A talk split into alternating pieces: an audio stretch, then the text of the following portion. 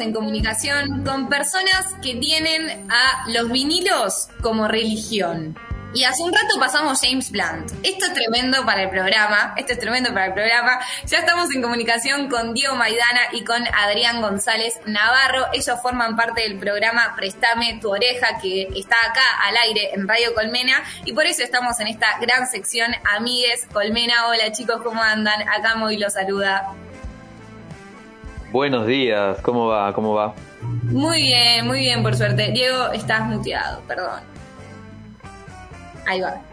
Ahí listo. ¿Cómo andan, chiques? ¿Me escuchan?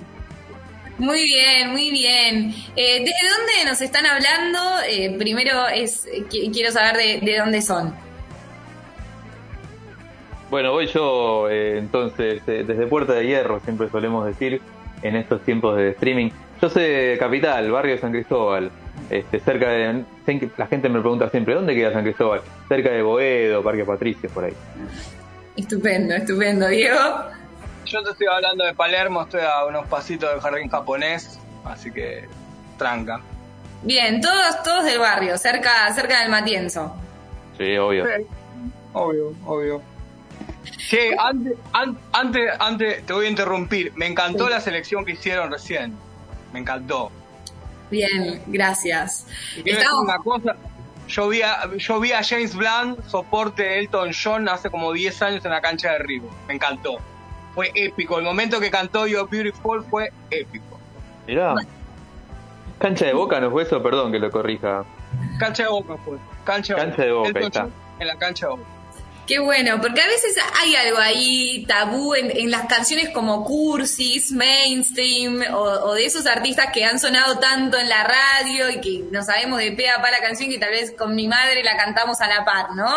Eh, pero, pero entonces le gustó la selección y, estoy tranquila, porque yo dije, vamos a estar a hablar con gente que pasa vinilos en la radio, ¿entendés? todo piola, todo piola. Mira, nosotros somos amantes de mi teoría es que si la música es buena, no importa el género, no importa de cuándo es, no importa si es desconocida o recontra mainstream, eh, es música. Puedo, entenderlo igual porque pertenecemos con Adrián, decimos medio en broma, esta cosa del fetichismo del vinilo es como pertenecer al gremio de los gordos golpeados, le decimos nosotros, viste que nos quejamos por todo, viste que estamos ahí, esto no me gusta, pero a nosotros nos encanta todo. ¿Cómo, ¿Cómo fueron su, cómo fue el primer acercamiento, eh, bueno, por separado supongo, a los vinilos? ¿Cómo fue, ok, de repente esto me gusta, va más allá de, simplemente me gusta la música? Es un poco un, estilo de vida también, porque también es una inversión económica, eh, decir, voy a tener un tocadiscos, voy a comprar vinilos, este, esta va a ser mi temática y va a ser mi gusto, mi gusto personal hasta que me muera. Bueno, no sé si hasta que me muera, pero... Sí, seguramente sí. ¿Cómo fueron esos primeros acercamientos con el mundo de los vinilos? Y bueno, eh, yo la verdad que por una cuestión generacional nosotros empezamos con el CD. En realidad somos de la época en la que reinó el CD y nuestra colección se empezó a crear y nuestro fetichismo y, melomanía empezó con el CD. Pero bueno, eh, en algún momento yo de muy chiquito escuchaba vinilos porque tenía el tocadisco mi abuela, por ejemplo, pero era una cosa ahí como perdida en el tiempo. En algún momento eh, volví a acercarme, de alguna forma escuché en vinilo alguna cosa y bueno, empecé a descubrir que había como una, una mística eh, que excedía lo musical, había como un ritual ahí. Este, yo me compré mi primera bandeja en el año, hace como 10 años ya, y, en esa época, digamos, hace 10 años no estaban de moda los vinilos, entre comillas, y podías comprar vinilos re baratos, en, digamos, en la disquería los tenían ahí tirados al fondo y sí, llévate lo que quieras, estaban dos mangos, eh, y ahí empecé los primeros pasos. Después, bueno, se empezó a, difundir esta cosa de, el mejor sonido, eh, mucha gente por moda, otra, otra gente porque tenía todos esos discos guardados del, del padre, del tío, del abuelo, eh, y bueno, en algún momento nos cruzamos con Diego, que también estaba en, la, en el mismo camino, y dijimos, che, esto hay que transformarlo, hay que mostrárselo a la gente. A mí me pasó, a mí me pasaba, Moira, que, eh, digamos, yo escuché CD siempre, pero cuando empezaron a salir unas revisiones de acá de rock argentino, me empecé a copar y era como volver a escuchar el, un álbum, ¿no? Me acuerdo que me compré uno de Soda Stereo, que es Canción Animal, que es lado A y lado B, y flashé con eso, ¿no? Que, eh, digamos, eran armados como obras y, escuchados como tal. Así que me fue como volver a, apreciar eh, eso. Igual en la casa de mi vieja el único vinilo que había era uno de ABBA, grandes éxitos en castellano, que era el único que había y lo tengo hasta el día de hoy que me encanta. Aguante ABBA, aguante ABBA también, ¿no? Total. Después, Después cerramos esto escuchando a Ava, si les parece.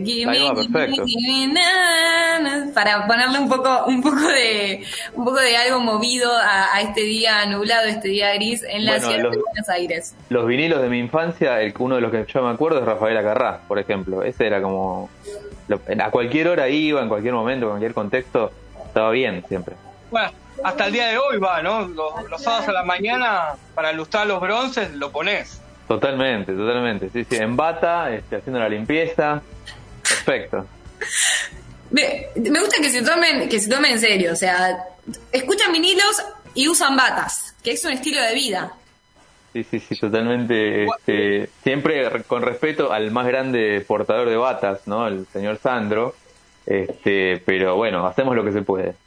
Llegamos a tener conflictos, ¿viste? El año pasado, como no pudimos hacer radio, hacíamos por Instagram y el señor se la pasaba de bata haciendo el programa. Ah, en algunas oportunidades. Nada, hacete cargo. No, eh, no, quiero exponer acá problemas de, convivencia, de, pareja, problemas de pareja, de, pareja y de oreja, de las dos cosas. ¿Cómo fue eh, la decisión de empezar un programa de radio juntos? Eh, ¿Hace cuánto empezaron y cómo se fue modificando a lo largo de las diferentes temporadas? Bueno, eh, estamos, este es el quinto año que estamos haciendo Prestame tu oreja. Hemos pasado por otros espacios. Bueno, el año pasado fue una cosa un poco extraña porque como no había ninguna radio funcionando, eh, estábamos desde casa y lo hicimos por, lo transformamos a televisión. Era medio raro, pero bueno, de alguna manera pudimos seguir haciéndolo. Y digamos, nuestra temática, nuestra premisa siempre estuvo en, digamos, no quedarnos solo en pasar eh, vinilos que en, la gran mayoría son música vieja o música editada hace más tiempo, eh, y también combinar y mezclar con la presencia de la música actual. Eh, en general, siempre tenemos invitados de bandas under o, de la escena acá porteña en general. Hemos tenido invitados de otros lados también. así que la idea es, digamos, el eje es la música y si se puede en vinilo, mejor, y si no, la tenemos en vivo con gente que la está haciendo ahora. Bien. Eh, ¿cómo, ¿Cómo fue esa, primera charla de decir, sí, va a ser Préstame tu oreja, sí, eh, se va a basar en los vinilos? ¿Cómo fue esa primera decisión? Y mirá, fue idea de Adrián en realidad, ¿viste? Yo venía, estaba pasando discos en otro programa que era medio como el programa de Guido Casca, ¿viste? No se entendía bien qué era.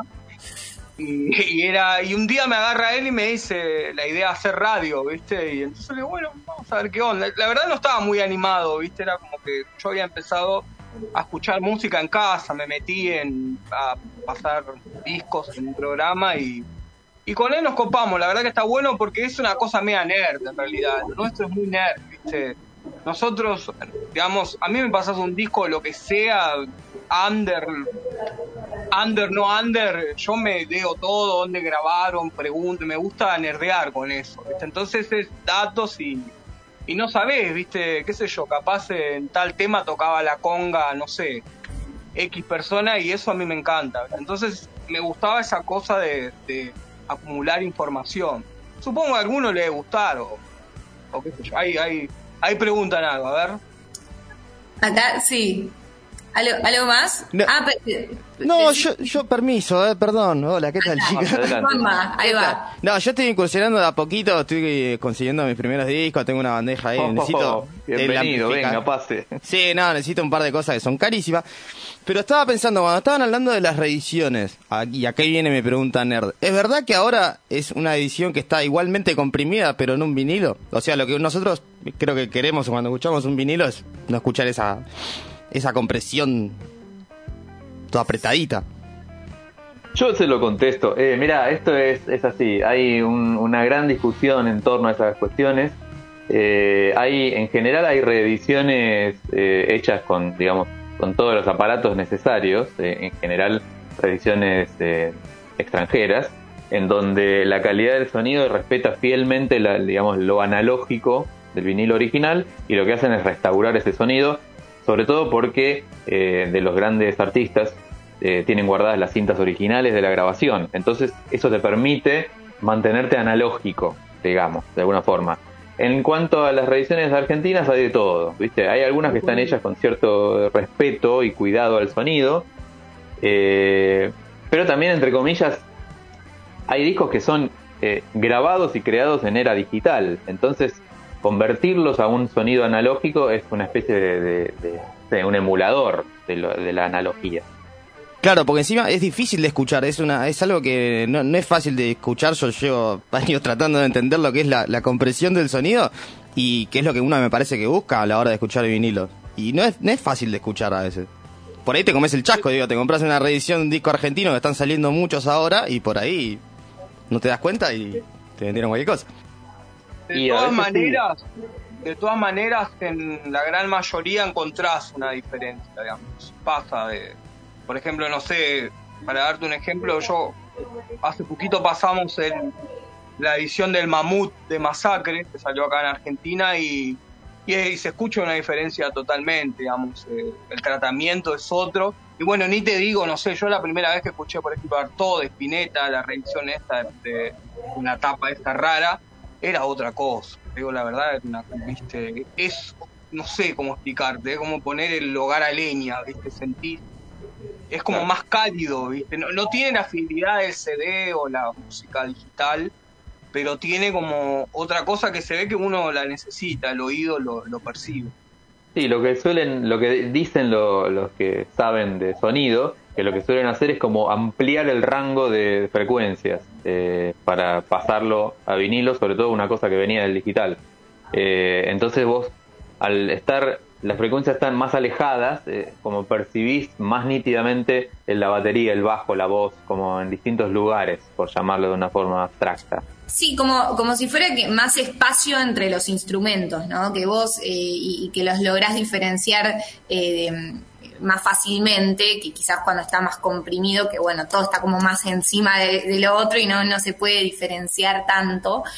consultarles entonces si hay alguien ahora que está escuchando, como por ejemplo nosotros, ABC para empezar a eh, escuchar vinilos. ¿En dónde nos recomiendan comprar un tocadiscos? ¿En Mercado Libre? ¿Hay una página web en especial? ¿Hay una, un grupo de Facebook, un marketplace que digas, y para mí tenés que ir por ahí a la hora de comprar un tocadiscos? ¿Qué tengo que tener en cuenta? ¿Me conviene algo, algo más nuevo, algo más antiguo, algo más restaurado? ¿Qué hago? Sí, Diego para arrancar, digamos, si tenés más o menos una plata, te vas a, estas empresas que están en la Avenida Santa Fe o en la Avenida Cabildo, ¿viste?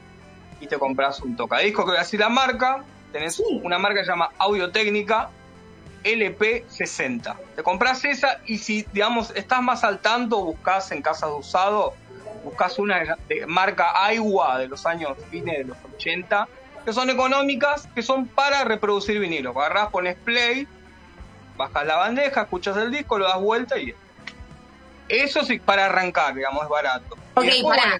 Quiero anotar, quiero anotar eh, todo. Entonces voy a Santa Fe, a, la dirección. Cabildo y juramento, Cabildo y juramento. Claro, cadenas de electrodomésticos especializadas en audio, si querés que te diga.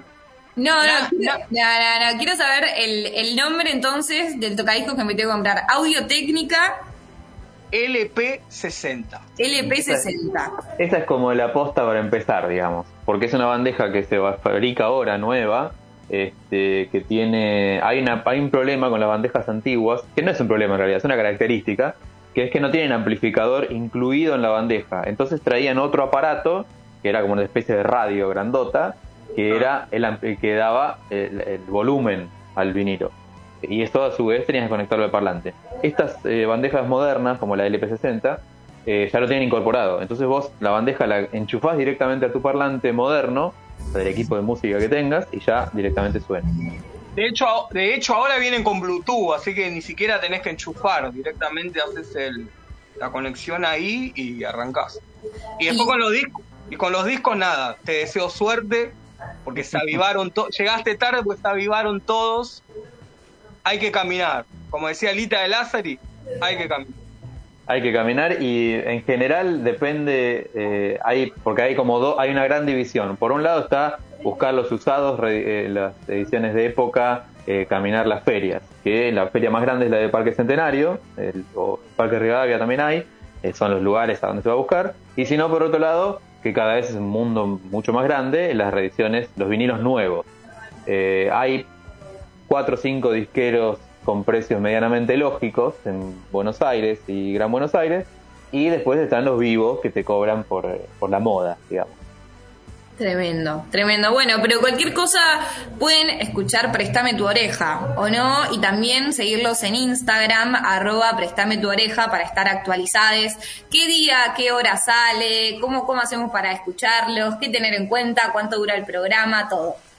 Préstame tu oreja es un ciclo de amor a la música que sale los jueves a la noche. Hoy, 23 horas, acá, en esta misma emisora Radio Colmena. El dial se jubiló, pero nosotros seguimos eh, ahí haciendo girar los discos. Estamos en Instagram y en Facebook, como bien dijeron, arroba Préstame tu oreja. El programa dura una hora y te tiramos, te revoleamos por la cabeza eh, eh, cinco o seis discos, música nueva, música vieja, algún disco de época, alguna reedición. Y en el programa de hoy, el programa de hoy tenemos una recontra emisión eh, de lujo porque tenemos un invitado, eh, porque vamos a homenajear un disco de Paul McCartney, que cumplió años hace unos días, y trajimos a, eh, la versión argentina de Paul McCartney, y vamos a tocar en vivo aquellos temas de los 70.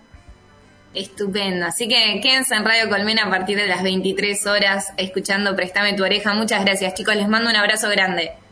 Gracias, Sofi. Gracias, Moira, Lucas y el operador. Nos vemos. Juanma Portela, que también es un capo, Juanma. Gracias, Juanma. Bueno, bien, pasaron los chicos de Préstame de tu oreja en esta sección que se llama Amiles Colmena y nosotros también nos despedimos porque ya son las 12 y ya empieza Gran Desorden con Tommy San Juan y Cami Coronel. Yo soy Moira Mema, estoy con Sofi Marol, con Lucas de Rossi, con Juanma.